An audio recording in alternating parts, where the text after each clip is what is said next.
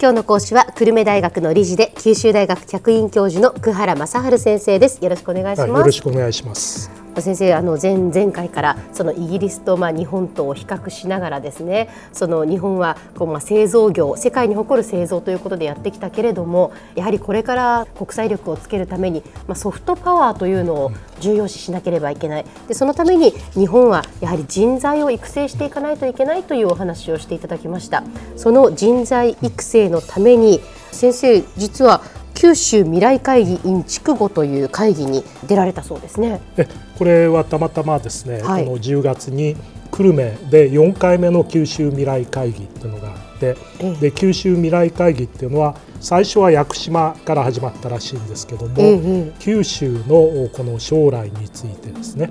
日本全体のまあ社会の構造の変化とか国際競争力の低下とかいう中にあってですね、うんはいこの次世代を担う青少年が希望を抱いて魅力と活力に満ちた九州を創造すると、うん、これが九州未来会議の目的なんですね。でそのために今回はですね特に時代の九州を担う若者女性学生こういったところをどうやって人材をですね教育して育てていくか。とこういったことが一つのテーマになって私はその人材のイノベーションという分科会で話をさせていただいて、そこにまあいろんな面白いパネリストの方も参加されていろいろ勉強になったんですね。それどういう方たちが集まっていたんですか？私だけがちょっと年取ってるんですけども、中堅でですね QB キャピタルというベンチャーキャピタルの代表をやられている坂本さん、はい、から若手でですねグルーブノーツというまあ、グーグルのですね世界で7つしかない取引先の一つであるところの会長をやられている佐々木久美子さん。それからこのシリコンバレーでですねベンチャーの会社で CIX という会社をやられている永山大輔さん、えー、それから旧大を卒業したばっかりで23歳でですね、はい、発電用の風車を作る日本風土製作所。この社長であるローン・ジョシュアさん、はい、この方々がパネルのメンバーだったんですね。へどんな話をしたんですかそこで？でこれからのまあ新時代を担うイノベーター。これをやっぱり九州から出していく必要があると、ええ、で九州の地域から世界を変えようっていうのがまあ我々が与えられた課題であったわけですね。はいはい、で特にこの若手なんていうのは、もう中学生の時から自分が好きなことをやってですね、えー、例えば佐々木久美子さんの場合はコンピューターのプログラミングをやってそれでもう今やこの IT の会社としてグーグルと対等に付き合うようなパートナーになっていたりそれから日本風土製作所の女子屋さんはもう中学生の頃からそういう発明をずっとやっていて旧大に入ってもそのずっとその風車の設計とかいうのをやってですね。でもうすぐにこれもう世界に通用するような風車の会社を作られて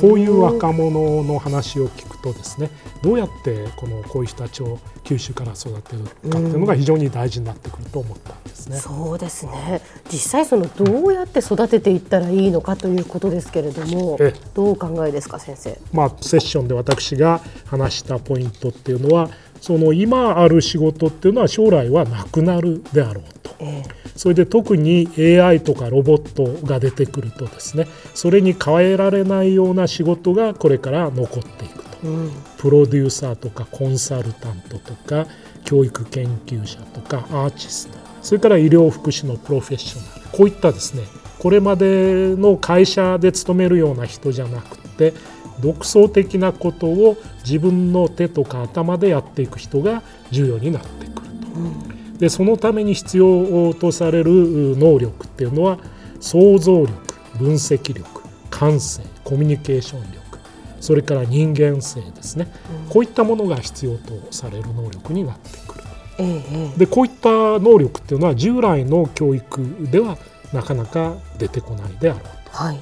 やっぱり早い時期から異文化を経験させたり、うん、そういう人たちが集まる場を作ったりですね、はい、それから感性っていうのは特に筑後地方にはもともとですね感性豊かな人を育てる基盤があったんでですねそういうものを地域の歴史とか文化とか自然を見直すことでですね感性を磨くと、うん、であと最後に重要なことはですねこういう人たちをいわゆるこのお金を出したり支援したりすると実は育たないんですね。ベンチャーにしても支援っていうのは良くなくって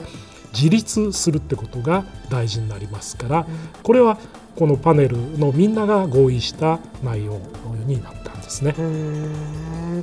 まあ、そういうことをやはりこう考えていくとやはり地方でもその世界に通用する人材が育てていけるんじゃないかということなんですね。そうなんです。それで、えー、たまたま私はこの久留米というところで育っているわけですけども、はい、私の出た高校からはですね例えば画家で青木茂坂本半次郎古賀春江といった世界で評価されている画家が出てきてますし、はい、直木賞とかを取った作家も8人出てるらしいんですね。あと布設高校からだと孫正義とか堀江門。まあ孫さんは中退ではあるんですけどもこういった方々が出ていると。それからまあ世界のどこに行っても歌を聴く上を向いて歩こうの中村八大さんも明前高校の先輩であるということで非常に感性豊かな方々がこの筑後地方からあ、まあ、輩出してるわけなんですね。ええ、でこういった方々をさらに輩出していって世界に通用するようにしていくと。でそのために、まあ、創造性コミュニケーション能力感性を磨いて小さい頃から好きなことをやらしてですね大学ぐらいになったら、まあ、海外に出たりして異質のものと出会っていく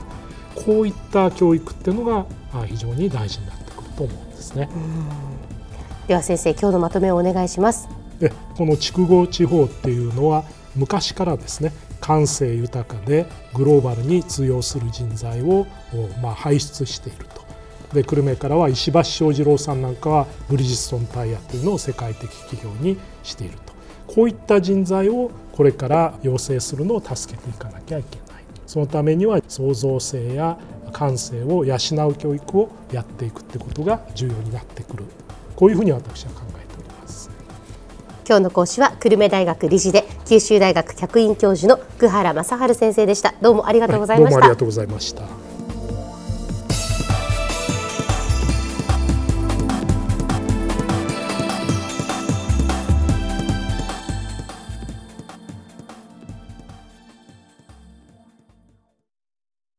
QTプロは通信ネットワーク、セキュリティ、クラウドなど QT ネットがお届けする ICT サービスです。九州中に展開した光ファイバー網を基盤に一番身近なビジネスパートナーとして九州の企業自治体の皆様をサポートします。詳しくは QT プロで検索を。